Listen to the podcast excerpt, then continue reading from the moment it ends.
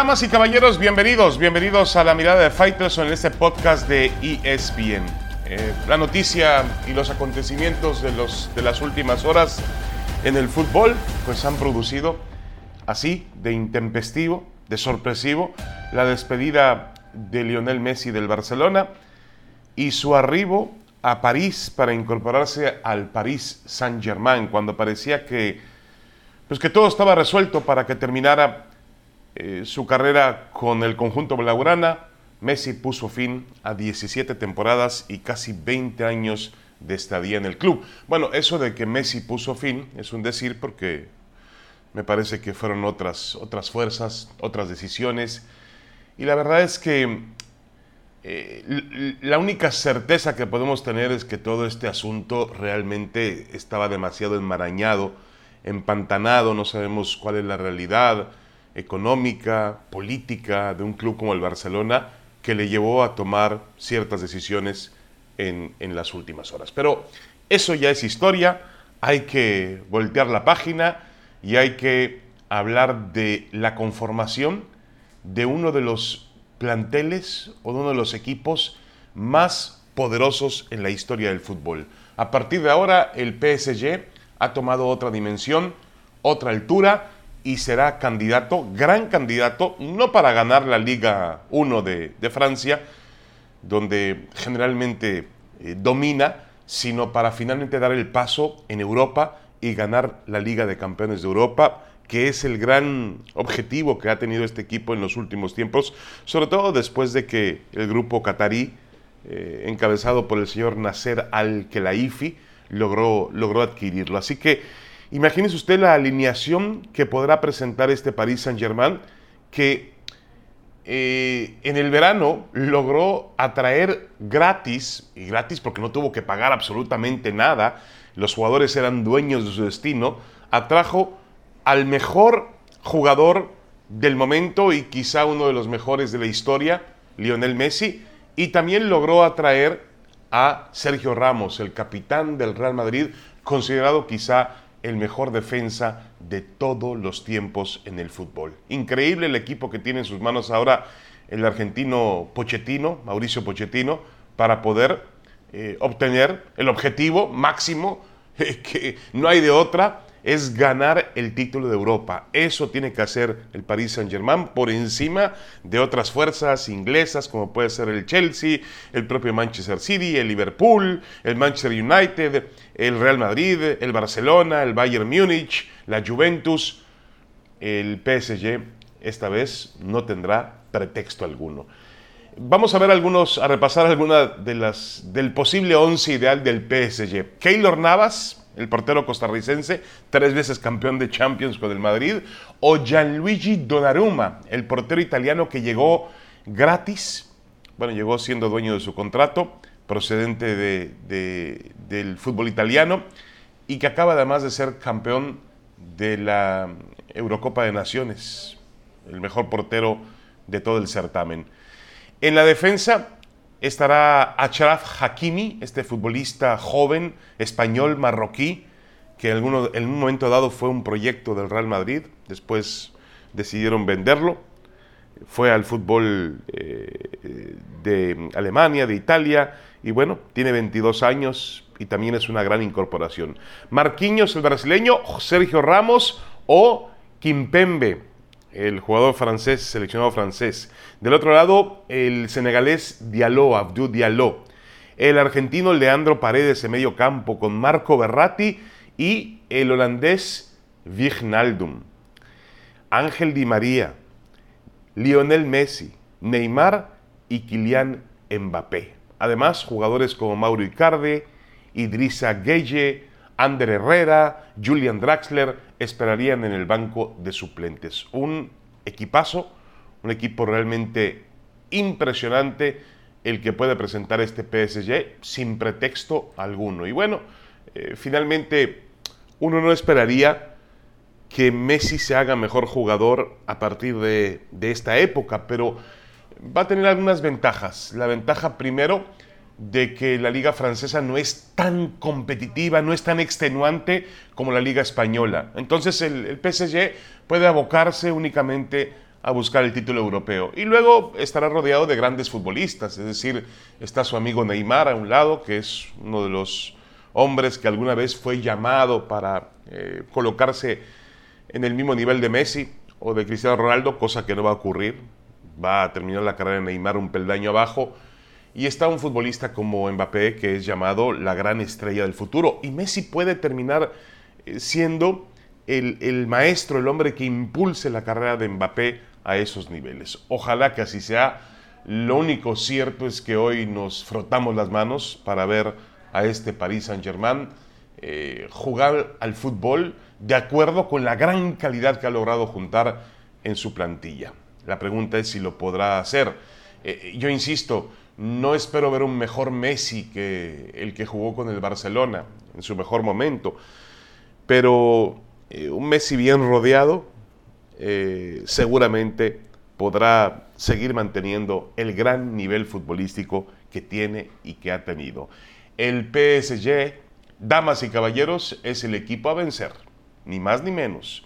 Por encima del Madrid, por encima del Barcelona, por encima de algún equipo inglés, italiano o alemán. Y lo que son las cosas, irónicamente, el Barcelona y el Madrid cooperaron para que este equipo tuviese la fortaleza que tiene hoy pues nada más y nada menos que le cedieron, entre comillas, a Sergio Ramos y a Lionel Messi. Una pequeña pausa y regresamos con más en la mirada de Faitelson.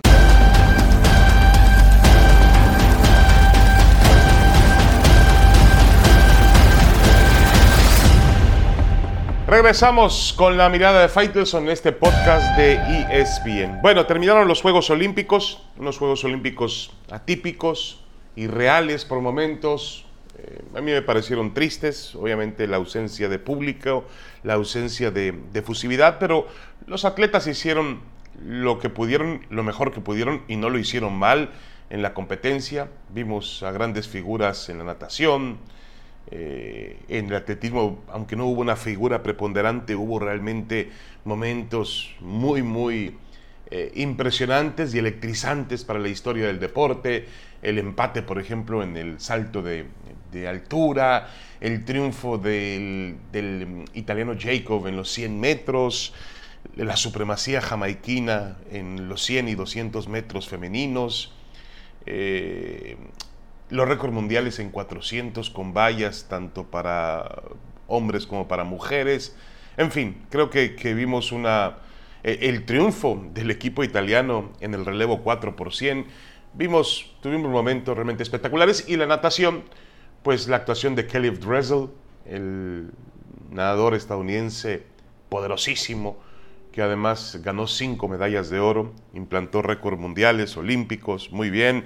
La actuación de la delegación australiana, eh, Ledecky, McKeon, eh, otras grandes nadadoras. Realmente tuvimos eh, espacio para todo. En la gimnasia, pues el tema de Simone Biles acaparó las noticias. Obviamente es una situación diferente. Eh, no fue la figura deportiva que todo el mundo esperábamos, pero envió un mensaje al momento en el que dijo que no estaba apta para competir por un tema eh, mental, algo que siempre se manejó como un tabú, siempre estuvo ahí, escondido, tapado, pero que realmente existe y me parece que ella fue muy valiente y también muy valerosa porque regresó. Después de retirarse en la competencia por equipo, regresó para ganar el bronce en el salto de la gimnasia. Bueno, eh, en cuanto a la delegación mexicana, para mí no es fácil llamarle fracaso a lo que sucedió en las últimas semanas en Tokio. Dentro de ese aparente fracaso hay esfuerzos muy valerosos encomiables, realmente apegados casi a un sentido heroico. Con el simple o complejo hecho de clasificarse a los Juegos Olímpicos, ya hablamos de un atleta privilegiado de grandes condiciones. Ganar una medalla, del color que sea, es toda una hazaña, y competir entre los primeros cuatro, cinco, seis, tiene un mérito notable. Entiendo que cuatro preseas de bronce y más del doble de esa cantidad en puestos competitivos sigue sin alcanzarle a un país de las dimensiones de México. El lugar 84 en la tabla y el peor o la peor de las naciones latinoamericanas que ganaron medallas no son buenos termómetros de ninguna forma.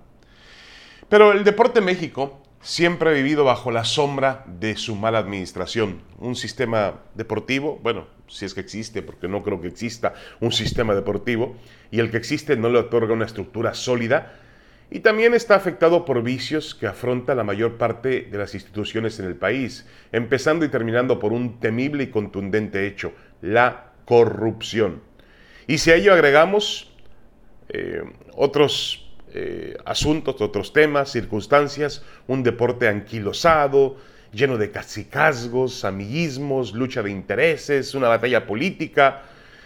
Realmente eh, me parece a mí que no es culpa total y absoluta de los deportistas. Pero hay que aclarar algo, en los tiempos que vive México, nunca se ha tratado de un asunto de partidos o de colores sean priistas, sean panistas, sean morenistas, sean de la afiliación política que sea, el deporte se ha manejado de la misma forma, de una manera terrible, infame. Y aquí están los resultados. En lugar de acercarnos más mientras el mundo avanza y, y hay mejoras en diferentes países y los más poderosos también se hacen más fuertes, pues México se atrasa y se va atrasando en medallas, en, tiempos, en récords. Y bueno, eso es porque el atleta está solo, no tiene realmente un sistema que esté atrás de él y que lo apoye, que lo empuje, que lo lleve a los, sitios más importantes del el deporte. Yo creo sinceramente que el deporte mexicano estaría mucho mejor si se aleja lo más posible del gobierno y de sus gobernantes.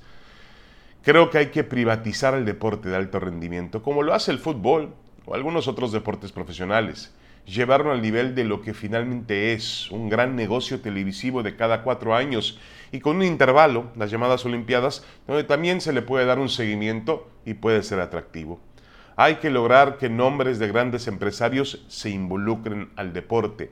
El deporte popular masivo puede seguir a cargo de la Secretaría de Educación Pública de la CONADE. El de élite, que es mucho más pequeño, puede estar en manos de la iniciativa privada.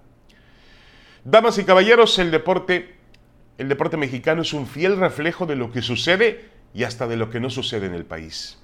En medio de ello, los pobres, entre comillas, pobres atletas, esos que se preparan, que sufren y que luchan por salir adelante, a pesar de todos los obstáculos. Ya volvemos.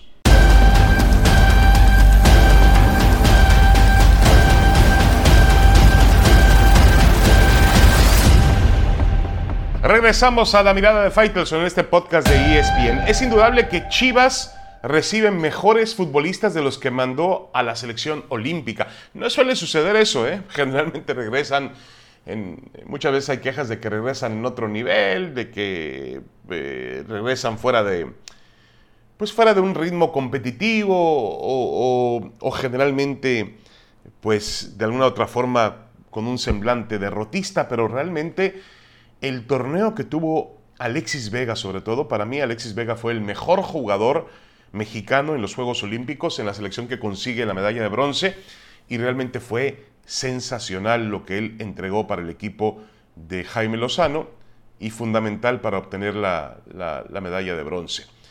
Y em, también eh, Uriel Antuna. Antuna eh, fue un, un, cambio, es decir, era utilizado como un revulsivo y cada vez que entraba al campo de juego respondía. Así que esos dos futbolistas, junto con Angulo, junto con Fernando Beltrán, que Bucetich lo usa poco, pues van a ayudar a Chivas, un Chivas que ha comenzado el torneo con una derrota en casa, un empate en casa, una victoria fuera en Puebla. Seguramente esos futbolistas van a terminar amalgamando, fortaleciendo al equipo. Tiene que aprovechar los Bucetich y de alguna manera eh, Bucetich es un técnico con mucha experiencia, obviamente. No, no, no, no, no creo que afronte esa la presión como la vemos. Quizá otro entrenador sí, pero Bucetich no, en el sentido de que pues habrá cierta presión de que estos jugadores tengan el mismo nivel competitivo que mostraron con la selección mexicana. Uno pensaría que Vega y Antuna tienen que volar en la Liga MX y ayudar al conjunto de Chivas a alcanzar los puestos para los cuales no estaba realmente em, presupuestado. Es decir, eh, Chivas tiene un equipo para competir, para meterse a liguilla, pero se considera que está lejos de las grandes, grandes favoritos o contendientes del fútbol mexicano. Tiene que aprovechar esto. El Guadalajara, la inercia de lo que ocurrió en el torneo olímpico. Y hablando del torneo olímpico, otra buena noticia, Johan Vázquez, el futbolista de, Pumas, ha logrado eh, ser la primera exportación a raíz del buen trabajo en Tokio 2020, ahora convertido en 2021. Vázquez va al Génova de Italia, va a préstamo por un año con opción a compra. Pumas eh, lo va a vender, bueno, lo va a prestar con, con la opción a compra y a cambio de ello, Pumas ha mm, contratado a un uruguayo de 27 años, Emiliano Vázquez, que jugó en, el, en España con el Rayo Vallecano, así que viene para reforzar la defensa central, eh, porque los Pumas han tenido un inicio terrible del torneo con un par de derrotas en casa. Están jugando esta semana la League's Cup contra el New York City. Van a jugar, por cierto, en el Yankee Stadium los Pumas, pero realmente ha sido un, inicio poco alentador para Andrés Lini y sus futbolistas. Y bueno, la salida de Johan Vázquez, uno diría, va a todavía entorpecer más el complicado inicio de, universidad. Pues sí, pero también es una buena noticia para el futbolista y para el propio fútbol mexicano, si lo vemos de alguna manera. Tiene 22 años apenas, comenzó su carrera con Cimarrones de Sonora en la división de bueno, la antigua división de ascenso.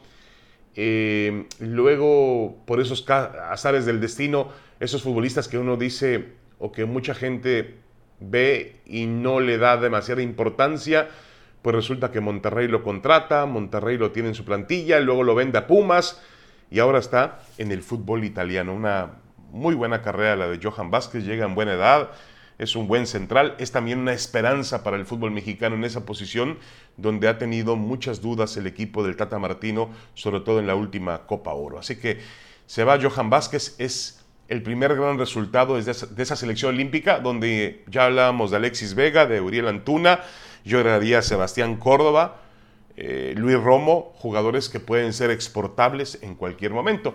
Ya sabemos que al fútbol mexicano más que al futbolista, al fútbol mexicano le cuesta mucho trabajo ese proceso de desprendimiento o, de exportación a las mejores ligas del mundo. Le, cuestan trabajo. Si no es una cuestión de dinero, es una cuestión de tema deportivo. Por ejemplo, aquí hay que aplaudir lo que hace Pumas porque pues Pumas en este momento todavía no recibe nada por el futbolista. Va a recibir a futuro si es que el jugador se queda en Italia pero pierde un elemento muy valioso en la defensa central.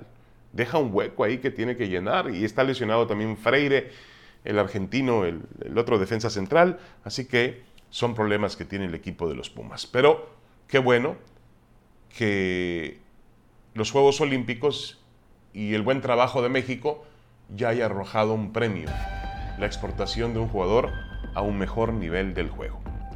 Muchas gracias soy David Feitelson. Gracias por acompañarme en esta mirada de Feitelson, podcast de ESPN. Gracias. Hasta la próxima.